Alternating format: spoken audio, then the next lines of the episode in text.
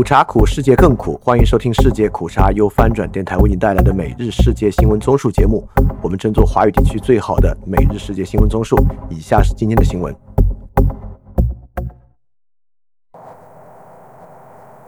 以下是今天五月三十日的新闻。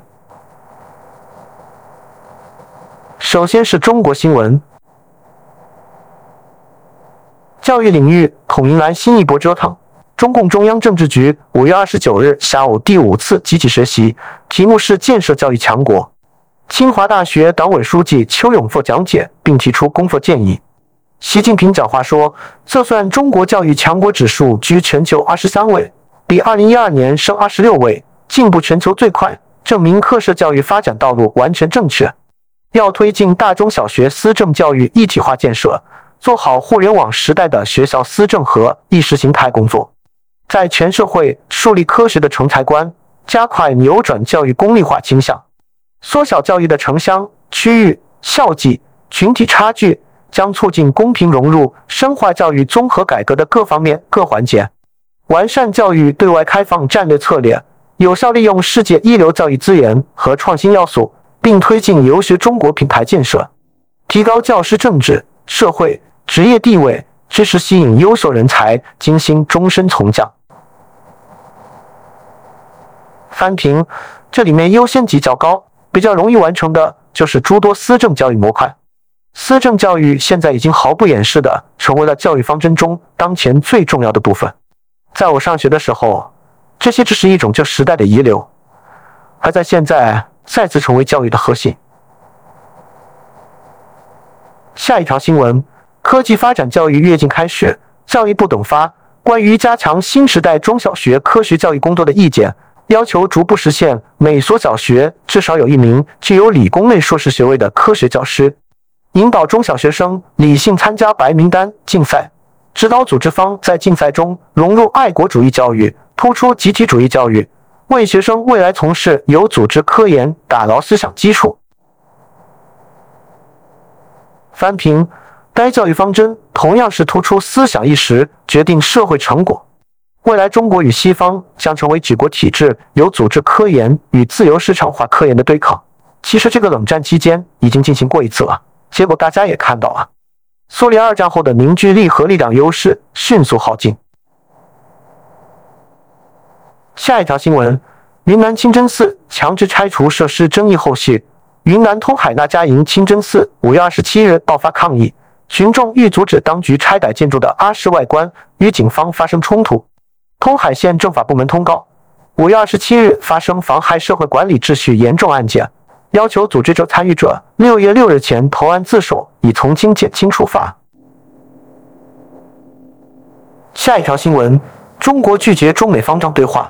《华尔街日报》星期一报道，中国拒绝美中国防部长在新加坡出席香格里拉对话期间进行会晤。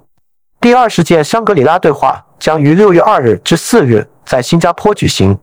五角大楼在写给《华尔街日报》的一份声明中说，美国国防部于五月初邀请中国国务委员兼国防部长李尚福在新加坡与美国防长奥斯汀会面，中国已在星期天晚上拒绝了我们的邀请。声明说，美国国防部相信开放式的沟通可以确保竞争不会演变成冲突。翻评，我有点不懂我们现在的外交方针。现在美方释放了大量缓和的信号。而我们前半年的去美国化外交，现在也没有什么显著成果。法国、巴西都没有什么有利的后续。我们也任命了驻美大使，这也是和美国恢复正常沟通的关键。但又在这些问题上反反复复，不明白要干什么。下一条新闻：中国广东六名零零后被骗到缅甸。中国广东省普宁市六名零零后被骗至缅甸三十六天后。当地警方称，正在与上级沟通协调，争取尽快破案。据家属介绍，被骗至缅甸的六人均是零零后，年龄在十七岁到二十岁左右，均为普宁市里湖镇人。其中一名失联人员郑某建的父亲郑先生透露，他四月二十三日凌晨突然接到警方电话，得知儿子已被骗到缅甸。郑先生与儿子微信联系后得知，儿子是网上看到有高薪工作的机会，才被一名四五十岁的男子骗走。郑先生还说，儿子四月二十六日打来语音电话，称几个人都被控制了。刚刚拿到手机，不可以乱说话。园区安排他们学电脑，不听话或者不干活就会被打。下一条新闻：黎智英终止聆讯请求被驳回。香港一传媒创办人黎智英涉嫌串谋勾结外国势力案件将于九月开审，辩方早前申请永久终止聆讯。三名香港国安法指定法官星期一颁布书面判词，驳回有关申请。综合《星岛日报》、香港电台和网媒香港零幺等报道，黎智英涉串谋勾结外国势力案件将在九月二十五日开审。此案不设陪审团，由三名香港国安法。指定法官杜丽冰、李素兰及李运腾处理。下一条新闻：中国一至四月沙尘天气五年来最多。中国官方数据显示，中国一至四月共发生十二次沙尘天气过程，全国二十七省二百六十七个城市累计出现四千八百九十二天的沙尘天，为近五年同期最多。据澎湃新闻报道。中国生态环境部生态环境监测司副司长江湖华星期一在例行发布会上公布上述数据。江湖华指出，今年春季以来发生了几次较大的沙尘过程，影响中国北方地区的沙尘源主要是蒙古国南部戈壁荒漠区以及中国西北沙源地。北京三月份的两次强沙尘均起源于蒙古国南部。下一条新闻：上海录得百年来最热五月。中国最大城市之一上海，在星期一记录到了当地百年来五月气温最高纪录。据上海市气象局官方微博发布的消息，上海徐家汇站气温在下午一时零九分高达三十六点一摄氏度，打破了百年来的五月气温最高纪录。之前最高纪录是三十五点七摄氏度，分别出现在一八七六年、一九零三年、一九一五年和二零一八年。然后是亚洲新闻。岸田为首儿子因丑闻辞任秘书官。综合彭博社和路透社报道，岸田文雄星期一在日本放送协会直播的讲话中告诉记者，岸田祥太郎去年在官方场合的行为，对于一个身处官方职位的秘书来说是不合适的，所以我决定替换他，以划清界限。他补充说，替换将从六月一日起生效。岸田祥太郎日前被日媒报道，去年底在首相宫邸举行派对。并与亲戚等人模仿内阁组阁情形拍摄不当照片的。日本媒体分析称，这一丑闻拉低岸田内阁支持力。翻评：这个丑闻虽然不妥，但既非政治嫌金，也非桃色丑闻，不涉及真正伤害公共和他人外部性的行为。我觉得就是个道歉的事儿吧。下一条新闻：美日非举行首次三边联合军演。美国、日本和菲律宾的海岸警卫队将于本周在南中国海举行三边海上演习，这是三国之间首次进行这类演习。路透社报道，菲律宾海岸警卫队发言人巴里洛星期一说，六月一日至七日在巴丹省附近水域的演习是美国和日本的倡议，而澳大利亚将作为观察员加入。他说，四艘菲律宾船只以及美国和日本各一艘船只将参加这场演习。旨在改善搜救合作和执法。下一条新闻：朝鲜将首发军用间谍卫星。朝鲜官媒朝中社周二援引一名高级国防官员的说法报道，朝鲜将于六月发射一枚军事侦察卫星。朝鲜劳动党中央军事委员会副主席李秉哲透过朝中社发布声明，谴责美国和韩国的联合军事演习显示两国不顾一切的侵略野心。他指出。这些演习迫使平壤必须具备能够实时搜集关于敌人军事行为资讯的能力。他在声明中表示：“我们将全面考虑当前和未来的威胁，并将强化所有包容性和实用性战争下做的活动，更彻底地付诸实践。”下一条新闻：福岛核电站排污在即，迎接最后检查。联合国下属的国际原子能机构派遣的工作小组周一抵达东京。预计日本在开始排放稀释核污水之前进行最后审查。根据国际原子能机构五月二十六日发布的声明，工作小组的专家会以国际安全标准审查福岛核电站废水处理计划，以避免人类和环境受到有害的核辐射物质威胁。日本经济产业省表示，该小组成员包括了来自十一个国家的专家。在本次为期五天的访问中，将与政府和核电站运营商东京电力公司的高层会面，并参观福岛第一核电站，观察多核素去除装置的准备工作。下一条新闻：马来西亚扣留了一艘中国船只，涉嫌从英国二战军舰残骸中抢劫和非法拆卸。一艘来自福州的中国注册船只在柔佛州海域例行检查时未能出示停泊许可证。马来西亚当局表示，当局在船上发现了废铁和炮弹，据信是从一艘被日本鱼雷击沉的英国战舰的残骸上拆下来的。下一条新闻。哈萨克斯坦总统拒绝了卢卡申科邀请加入俄白联盟的提议。白俄罗斯共和国总统亚历山大·卢卡申科最近提出哈萨克斯坦加入联盟国家。我欣赏他的玩笑。我认为没有必要让哈萨克斯坦加入，因为还有其他的组织。首先是欧亚经济联盟。至于核武器，我们不需要，因为我们已经加入了不扩散核武器条约和禁止核试验条约。翻评：欧亚经济联盟并不是一个真正由欧亚很多国家构成的经济联盟，而是由俄罗斯、白俄罗斯、哈萨克斯坦、吉尔吉斯斯坦、亚美尼亚五个前苏联国家构成的组织，基本名存实亡。苏联解体后，俄罗斯先后建立过独联体，这个已经毫无意义。然后是俄罗斯与中亚五国的吉安组织，范围更小的欧亚经济联盟，最后是唯一有实质性的、范围更小的俄白联盟国。下一条新闻：塔利班伊朗冲突加剧。塔利班声称，我们很快将征服伊朗，并涉及水资源争端。塔利班发布的一段视频中，阿富汗恐怖组织的一名高级指挥官警告说，塔利班将与伊斯兰共和国革命卫队以比对美军更大的激情进行战斗。他还表示，如果塔利班领导人批准，塔利班很快将征服伊朗。然后是科技新闻。中国成功发射神舟十六号载人飞船，标志着空间站全面转入常态化运营模式。酒泉卫星发射中心早上在航天员登上飞船前举行出征仪式。早上六时四十二分，神舟十六号的乘组航天员景海鹏、朱杨柱以及首位非军人出身的航天员桂海潮身穿白色航天服，在数百名围观者的欢呼声中，缓慢地走出航天员公寓问天阁。出征仪式的出席者包括科技人员、部队官兵和少年儿童，场外也聚集数百名高举国旗、布条和鲜花的民众。下一条新闻：中国计划在二零三零年前完成载人登月任务，这是对中国载人登月雄心的最高级别确认。此前，中国科学家曾以较为非官方的身份对二零三零年的登月目标表示认可。中国太月工程总设计师就曾在上个月表示，二零三零年登陆没问题。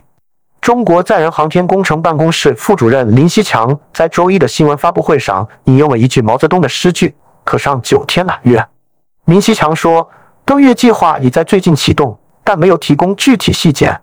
该计划属于中国更广泛的探月工程的一部分。该工程也被称为嫦娥工程，这个名字来自中国神话中住在月亮上的仙女。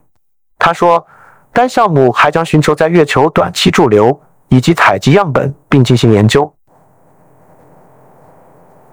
翻评：中美太空竞争开始。美国的阿尔特弥斯计划将于明年完成载人绕月，并在2028年登月建立月球基地。我们也突然公布载人登月计划，并在微博再次掀起一波美国五十年前登月一定遭掐的风波。下一条新闻：法国部长威胁要禁止 Twitter，如果他不遵守欧盟规定。法国数字部长周一介入了欧盟和马斯克的 Twitter 之间的日益激烈的争斗。在法国 Info 广播网发表的评论中，部长表示，如果这家美国公司拒绝遵守即将在欧盟全境生效的欧洲数字服务法案，它将被禁止进入欧盟。虚假信息是我们民主制度面临的最严重的威胁之一，他说。如果 Twitter 反复不遵守我们的规定，将被禁止进入欧盟。我们关注财经方面，共和党内及右翼议员表示将背个债务协议。美国少数共和党及右翼议员周一表示，他们将反对提高美国三十一点四万亿美元债务上限的协议，这表明，在美国下周耗尽资金之前，这项两党协议在国会通过时可能遇到困难。然而，支持者们预测该协议将在国会获得通过。美国总统拜登表示，他对国会通过他与众议院议长麦卡锡达成的债务上限协议的前景感到乐观。翻停，我认为不会有太大问题。这些极右议员在乌克兰问题上也多次表达北葛意愿。但最后也都偃旗息鼓了。他们最接近让议会停滞的事件，就是麦卡锡担任众议院议长事件。如果共和党现在的措施导致政府停摆，对明年选战的共和党一方，尤其是建制派，也会非常不利。下一条新闻：马斯克将访问中国。三位知情人士表示，特斯拉首席执行官马斯克预计将于本周访问中国，这将是他三年来首次访华。其中两位消息人士称，预计马斯克将与中国高级官员会晤，并参观特斯拉的上海工厂。特斯拉和中国国务院新闻办公室未立即回应置评请求。然后是俄乌战争，俄罗斯签署退出欧洲常规武装力量条约的法令。俄罗斯星期一在法律资讯官方网站上发布了相关文件。普京五月初任命俄外交部副部长为代表，负责协助议会审议俄罗斯废止欧洲常规武装力量条约的相关事宜。他说，在欧洲军事政治局势因西方国家行动而恶化的情况下，这项条约已经无可救药的过时，并成为一种遗留物。下一条新闻：俄罗斯间谍鲸鱼在瑞典海岸出现。一只被指控为俄罗斯海军间谍的白鲸鱼，周日被发现在瑞典海岸附近游泳。几年前，这只数米长的白色鲸鱼曾在挪威附近穿着一个相机挂带，引发了人们对其被用于间谍活动的怀疑。此后，它被冠以 Vladimir 之名，将挪威语中的 Phil 和俄罗斯的普遍名字 Vladimir 结合在一起。当这只鲸鱼在2019年首次被发现时，它的挂带上有一个小相机的基座。塑料袋上印有 Equipment St. Petersburg 的字样。发现 f o d i m i r 的生物学家成功的将其头部上的挂带取下。下一条新闻：乌克兰议会批准对伊朗实施五十年制裁。议会批准了乌克兰国家安全和国防委员会提出的九三三三号草案。该草案对伊朗实施某些行业经济和其他限制性措施制裁，长达五十年。最后是世界其他新闻。金沙厄尔尼诺将带来巨大危机。联合国一份报告指出，在涵盖二十二个国家的十八个饥饿热点地区，重度粮食不安全问题的规模和严重程度很可能进一步恶化。联合国粮农组织和联合国世界粮食计划署星期一联合发布题为《饥饿热点：粮农组织及粮食署严重粮食不安全联合预警》的报告时警告。厄尔尼诺气候现象迫在眉睫，全球脆弱国家还可能遭受极端气候事件的冲击。报告强调，许多热点地区正面临日益严重的饥饿危机，主要集中在非洲、中东和美洲地区。冲突、极端气候和经济冲击不断导致越来越多的社区陷入危机。下一条新闻：西班牙将举行提升大选。西班牙首相桑切斯在地方选举失利后宣布将解散议会，并将于七月二十三日提前举行大选。最大在野党保守派的人民党不仅在地方选举囊括最多选票，在地区选举也大有斩获，夺下六个原本由社会劳工党执政的地区。西班牙星期天举行地方和区域投票，在全国八千一百三十一个城市中投选市长，同时也选出西班牙十七个地区中的十二个地区领导人和议员。其中十个地区目前由桑切斯领导的西班牙工人社会党执政，但丢失了六个之多。翻评：提前选举不是为了承认失败，而是看到颓势，希望在进一步失去支持之前，以大选方式巩固现有选民的手段。下一条新闻：乌干达总统批准反同性恋的法律生效，处罚将更严厉，包括死刑和终身监禁。综合路透社和彭博社报道，乌干达国会议长阿蒙星期一发推文说：“我现在鼓励法律规定的执法者去执行反同性恋法赋予他们的任务。”乌干达人民已经表达意见，现在你们有责任以公平、坚定和坚决的方式执行法律。同性关系在乌干达等三十多个非洲国家是非法的，但乌干达这项新法律进一步针对同性恋、双性恋、跨性别者和酷儿。翻评，这是全世界最严酷的针对同性恋和少数性别者、跨性别者的一部法律。今日分享一个关于世界苦茶的心得。路径依赖和路径依赖上产生的盲目，不管对一个国家还是个人，都会带来巨大伤害，尤其在这个多变的世界环境下。好，以上就是今天所有的新闻节目了，非常感谢你的收听，也欢迎在配创赞助范展电台赞助链接在 Show Note 中可以看到。那么苦茶苦，世界更苦，明天我们不见不散。